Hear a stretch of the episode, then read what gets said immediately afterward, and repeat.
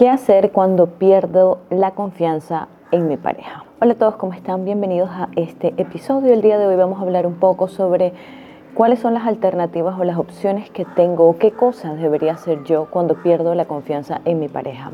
Este es un tema complicado porque no es como que uno pierde la confianza de un día a otro y pueden ser muchos factores los que hayan afectado en la confianza que le tengo a mi pareja. Pero más que juzgar a tu pareja ahorita, lo más importante es que comprendas la situación, la raíz del por qué en este momento has dejado de confiar en tu pareja. Así que en este episodio quiero darte algunos consejos, algunas recomendaciones que pueden servirte. Y como siempre les digo, les dejo mis redes sociales aquí abajo en la cajita de descripción para que puedan seguirme. Actualmente me encuentro en India en un curso intensivo de 200 horas de yoga, una certificación de yoga. Y bueno, también les voy a estar compartiendo un poquito más sobre mi experiencia aquí, un poquito más de algo más personal de mi vida. Pero bueno, arranquemos con el tema. Paso número uno, o lo más importante que tienes que hacer, es saber por qué he perdido la confianza en mi pareja.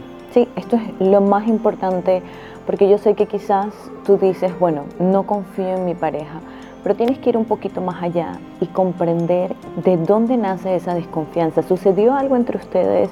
Quizás siempre dice que va a hacer algo y no lo hace.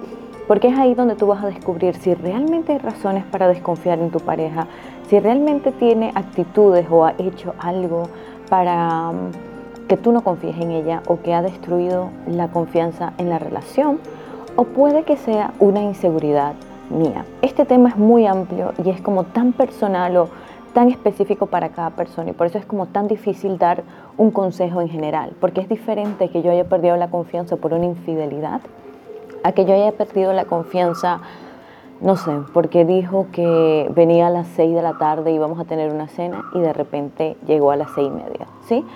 O quizás porque yo tengo una inseguridad, o quizás a veces hay acciones tan sutiles que nos hacen desconfiar, como el uso del celular, que es algo bastante complicado, que quizás podemos hablar un poquito más de eso, pero están estos dos extremos y no encuentran un punto en medio, ¿sí? Está el extremo de son mis cosas privadas, nadie tiene que tocarlas, tú no tienes que revisar, y está el otro extremo en quiero saber qué es lo que haces, quiero revisar todo lo que sucede en tu vida.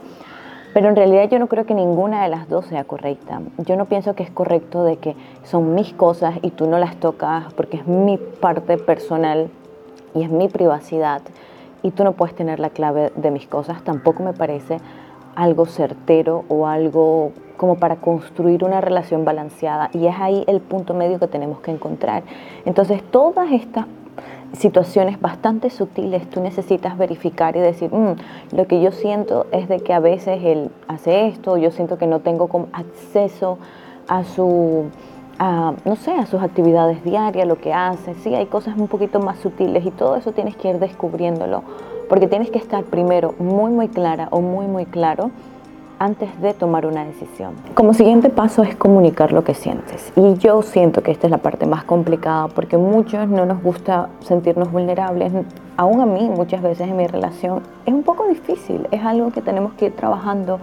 Seguridad de comunicar lo que siento, construir esa confianza, pero más que todo, si tú quieres tener una relación sana, tú necesitas comunicar lo que sientes, ¿sí? No es solamente no confío en mi pareja, y comienzas a actuar de forma pasiva, lo mejor es que tomes actividad dentro de tu relación y tú digas, mira, ¿sabes qué? Necesitamos sentarnos a conversar, algo está sucediendo acá.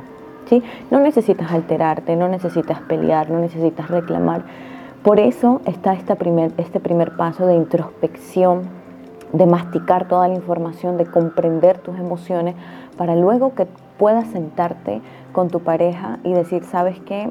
Vamos a conversar algo bastante sereno como dos adultos que somos. Otra razón por la que es importante este segundo punto de comunicar lo que siento es porque te va a abrir a ti las posibilidades de ver qué tan interesada está tu pareja en la relación. Quizás tu pareja va a decir qué pereza de nuevo conversando estas tonterías, no me interesa, no quiero hablar de esto, siempre con tu drama, ¿sí? O puede ser que tu pareja se siente y diga, mira, me gusta que hablemos de esto, resolvámoslo juntos. Entonces, estos dos contrastes te van a ayudar a ti a que tengas mucho más claro qué importancia le está dando tu pareja a tus emociones y a la relación en sí. Entonces, no te saltes este punto, no intentes como salvar tú la relación, siéntate, siéntate y conversen, conversen sobre lo que está sucediendo, expresa cómo te sientes. Recuerden, en varios videos ya les he explicado, no se trata de decirles, sí, es que cuando tú eres así tú me haces sentir de tal forma, porque adoptas una posición de víctima, sino este tipo de cosas me hacen sentir de tal forma, esto me ha, o sea, tienes que expresar cómo las cosas te hacen sentir, sin intentar decir que las demás personas te hacen mal o que tu pareja es la mala en la situación. Y te voy a dar unos ejemplos que he escrito acá que me gustaría compartirlos. Quizás es útil si les comparto como exactamente ejemplos que puedan em, ilustrarles cómo quizás pueden comunicarse, ¿ok? Tienes que adaptarlo a tu situación. Eh, quizás para ti no funcione esto, pero más o menos vas teniendo la idea. Dice así, quiero que sepas que he trabajado muy duro en confiar pero se me hace muy difícil y no creo que lo pueda lograr sin ti. Me gustaría que construyéramos la confianza juntos. Ven, aquí estoy involucrándolo. ¿sí?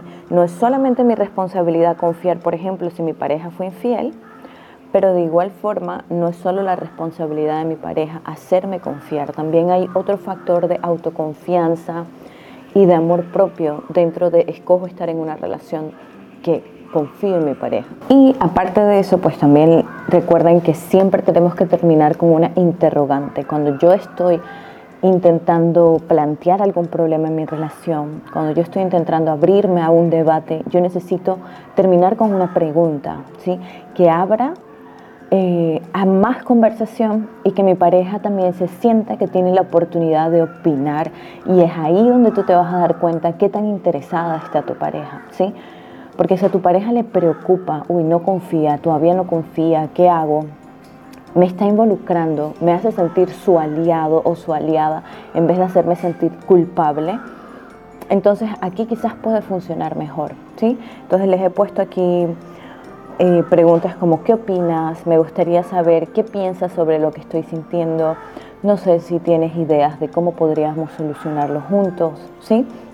Esto, este tipo de preguntas te va a abrir a muchas más oportunidades.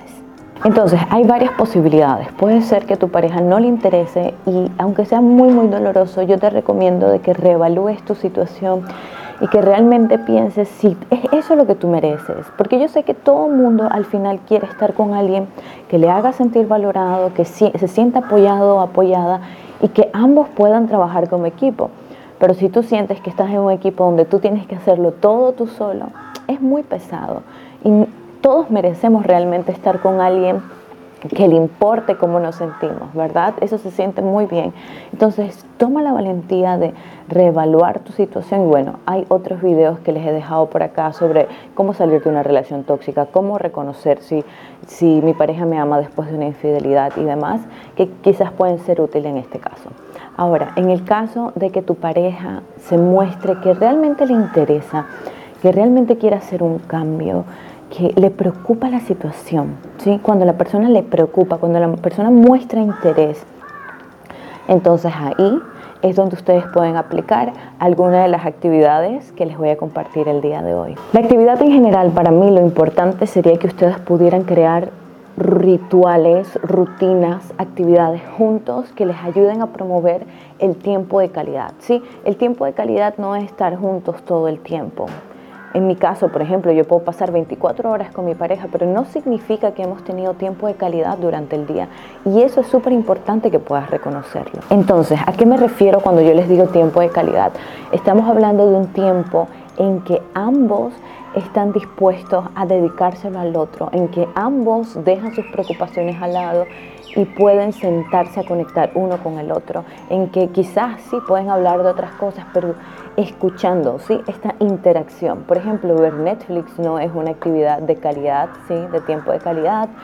O bueno, hay muchísimas otras donde quizás no estoy realmente involucrado a nivel emocional, a nivel de atención con mi pareja. Entonces necesitamos buscar actividades que me ayuden a crear rituales o me ayuden a crear hábitos o rutinas en mi relación que nos puedan nutrir y que también nos puedan dar tiempo de calidad. Hablemos de caminatas, ¿ok? Esto no cuesta nada, esto es bastante simple y es, sí, no hay gran complicación.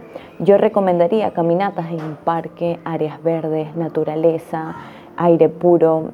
Todos estos factores van a crear relajación y de igual forma les puede abrir a mejores conversaciones. Conversaciones entre pareja pueden hablar de cómo se sienten, de su día, em, de sus amigos, no sé, tienen que también nutrir esta parte de la comunicación, que también hablé un poco de esto en cómo fortalecer la comunicación y la confianza en pareja.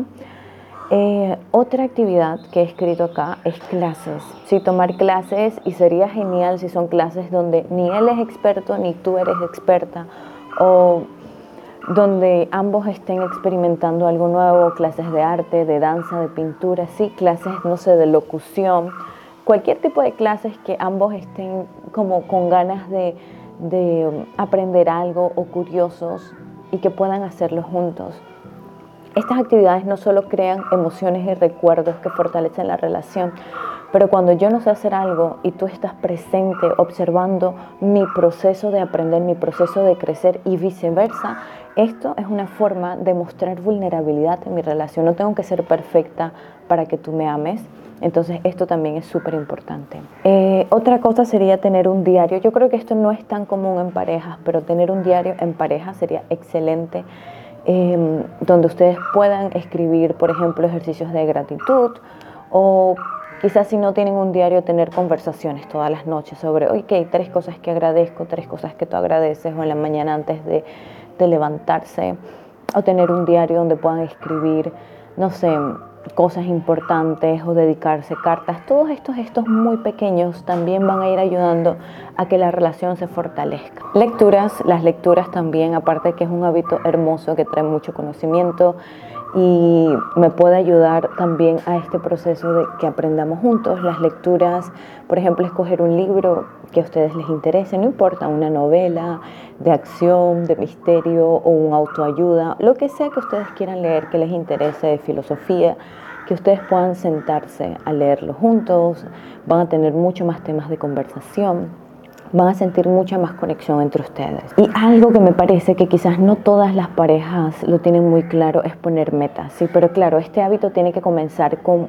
Mm, yo personal, yo poner metas hacia dónde quiero dirigirme o entrar en ese proceso de descubrir qué es lo que yo realmente quiero, qué cosas quiero alcanzar, tener esa pasión, tener esos sueños y mi pareja de igual forma, pero asimismo construir estas metas en pareja, ¿sí? Y esto es una forma muy eficiente de hacer que la relación madure, crezca, de que ustedes estén dirigiendo a un mismo lugar qué cosas, qué metas queremos construir, ¿sí?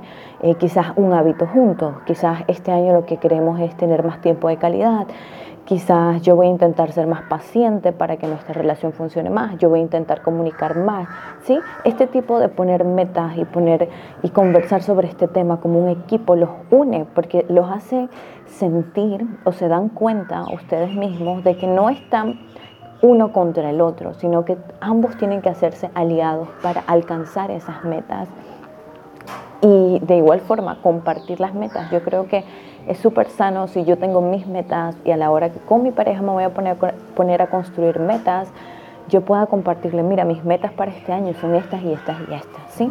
Porque mi pareja está anuente hacia dónde quiero dirigirme, de qué formas puede apoyarme para que yo alcance mis metas. Entonces, esto es súper clave y se los recomiendo. Y por último, pues apoyo profesional. Si ustedes sienten que ambos quieren, ambos han intentado, pero hay muchas emociones de por medio, quizás hay muchas inseguridades que todavía no han superado, deben de buscar ayuda profesional. Si sienten que no han podido solos con esta situación, ya sea yo, porque necesito mejorar mi autoestima, necesito mejorar mi autocontrol o mi seguridad propia, pero de igual forma como pareja, para todos estos ejercicios o dinámicas que puedo hacer con alguien que nos vaya guiando, que nos vaya dando ejemplos específicos para mi situación específica. Y bueno, recuerda que si quieres compartirme tu situación, tu historia o tus dudas, puedes hacerlo a contacto arroba violetamartinez.com. De igual forma abajo te voy a dejar el link sobre sesiones, sobre mi guía de autoestima, mi reto para alcanzar metas que este año lo he lanzado y creo que te puede funcionar muchísimo, totalmente gratuito. Y también mi reto eh, de 7 días de autoestima, también gratuito. Y bueno, esto ha sido todo por el día de hoy. Espero que te haya gustado y que te funcione. Y nos vemos en un próximo episodio. 瞧